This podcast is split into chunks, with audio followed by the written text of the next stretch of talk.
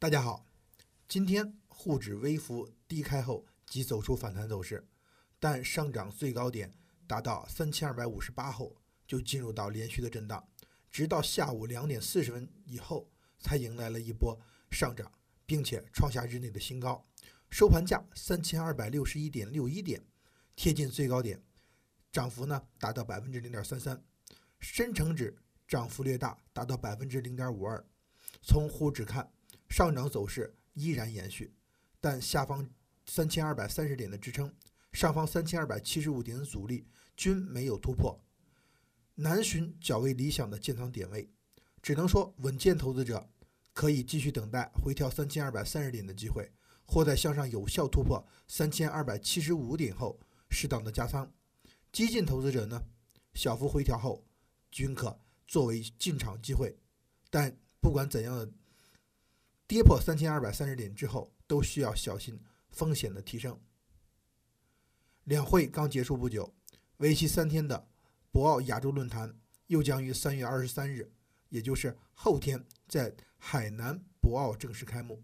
作为一个涉及到二十五个亚洲国家的国际型组织论坛会议，虽说是非官方性质的论坛会议，但同样也受到各国政府以及社会投资者的重视。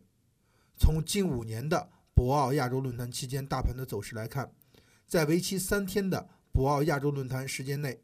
沪市呈现出一种涨多跌少的走势，仅有2016年一年出现下跌，且三日的跌幅呢仅为百分之一点零三，其余四年均出现不同程度的上涨，其中2014年、2015年三个交易日都有着百分之三点五左右的涨幅。可见，在博鳌论坛期间产生的实时性热点，对 A 股市场有一种刺激和提振的作用。根据历史经验，博鳌论博鳌亚洲论坛中各个企业家领导所提及的一些概念和热点话题，常常会成为股市的热点。例如，2016年博鳌亚洲论坛上，“互联网加”成为关键性词语。同时，三四月份。A 股市场上，互联网加也同样的十分火热，三十二个交易日的上涨幅度达到百分之二十七。二零一五年，博鳌亚洲论坛上，国企改革成为热议话题。同时，三月份，A 股市场上的国企改革板块在二十二个交易日也出现上涨，上涨幅度呢达到了百分之十九点八四。此次博鳌论坛会议。从十三项主题活动中可以看出，“海上丝绸之路”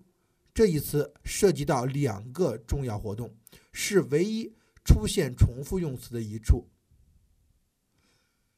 根据目前整体的一个世界情况来看，美国在特朗普当选之后，采取了一定上的贸易型的一个收缩，而欧洲方面右翼势力也有抬头，全球一体化的一个格局呢受到挑战，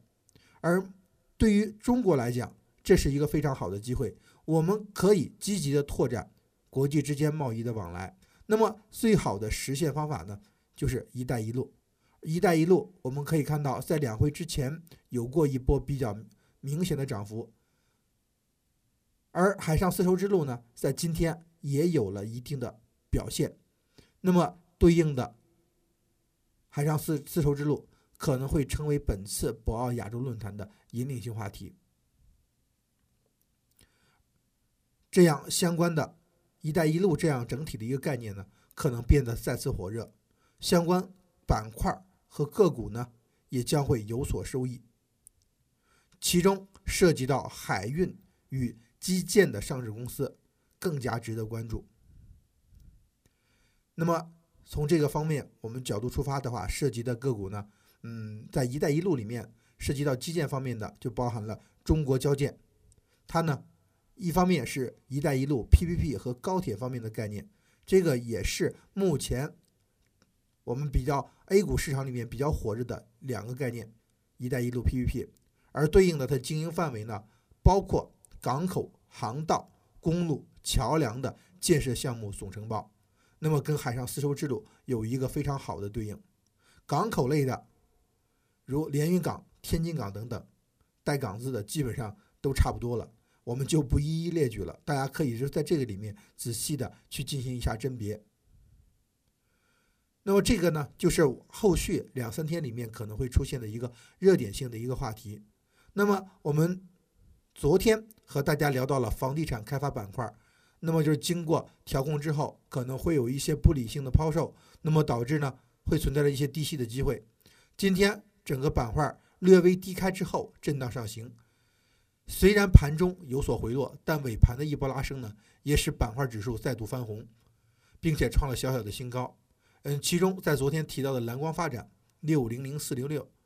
有着百分之一点六二的涨幅。其他个股虽有所调整，但是力度并并不大，也并没有走坏形态。